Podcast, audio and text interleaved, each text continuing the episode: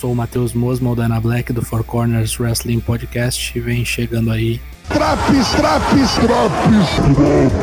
A seguir o que aconteceu no Raw de 13 de setembro.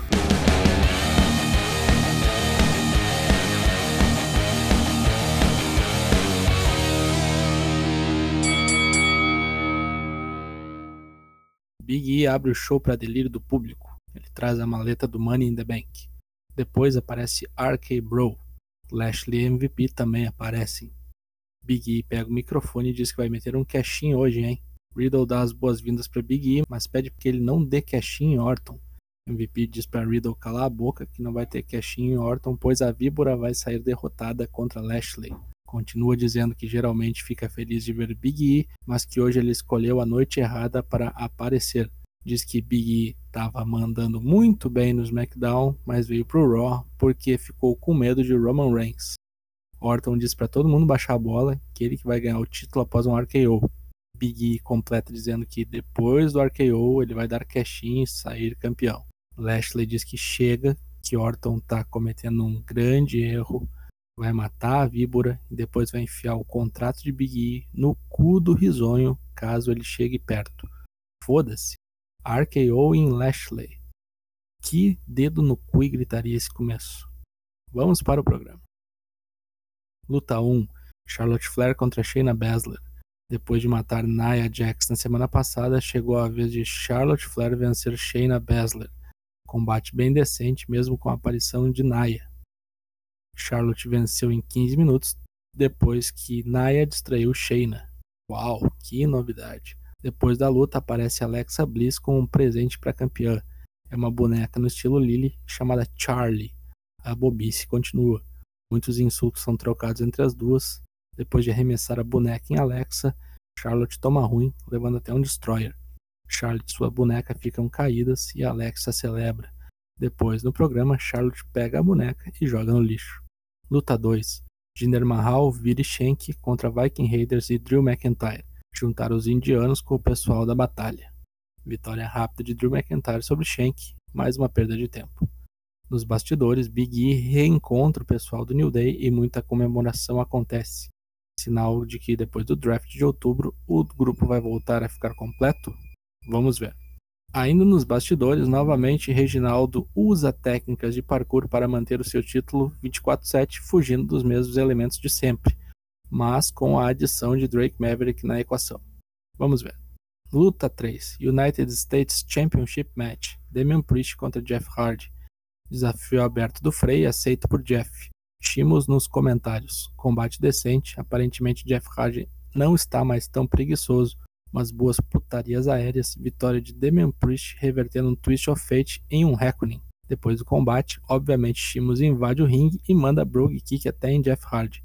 Shimos celebra rapidamente antes de ser atropelado por um Brogue Kick de Damian nas suas fuças. Nick Ash diz para Rhea que elas precisam pensar em comemorações e Rhea diz que é para elas olharem para o que importa: o título de tags. Importa mesmo? Só se for para elas, pois para WWE não. Nisso aparece Natalia e Tamina. Começa uma briga e Sonya Deville vem com um juiz parando tudo. Diz que antes do duelo de Natalia e Rhea, teremos Tamina contra Nick. Ninguém pediu. Luta 4. Nick Ash contra Tamina. Luta de menos de 5 minutos em que Nick vence com o torneio do DDT e Tamina quase bote o finisher. Pelo amor de Deus. Luta 5. Rhea Ripley contra Natalia. Aqui a coisa já foi melhor, embora não valha exatamente nada. Mostra o poder de Rhea Ripley lutando contra quem sabe. Depois de um belo Cloverleaf, Natália bate e entrega a luta. Quase 12 minutos de boa interatividade e ação. Segunda melhor luta da noite. Agora fica a questão. Nick e Rhea viraram realmente uma dupla de vez? Mais enjambre? Luta 6: Mansur, Ali e New Day contra AJ Styles, Omos, Tibar e Mace. Por falar em enjambre, aqui um squash rápido só para mostrar o poder de Omos. Isso aqui conta como vitória pro cartel da Retribution, será? Luta 7. Eva Marie contra Dudrop. Esperamos que agora, após mais uma vitória de Dudrop, essas duas nunca mais se cruzem e a nossa gloriosa Piper Niven, agora recém-casada, possa trilhar um bom caminho.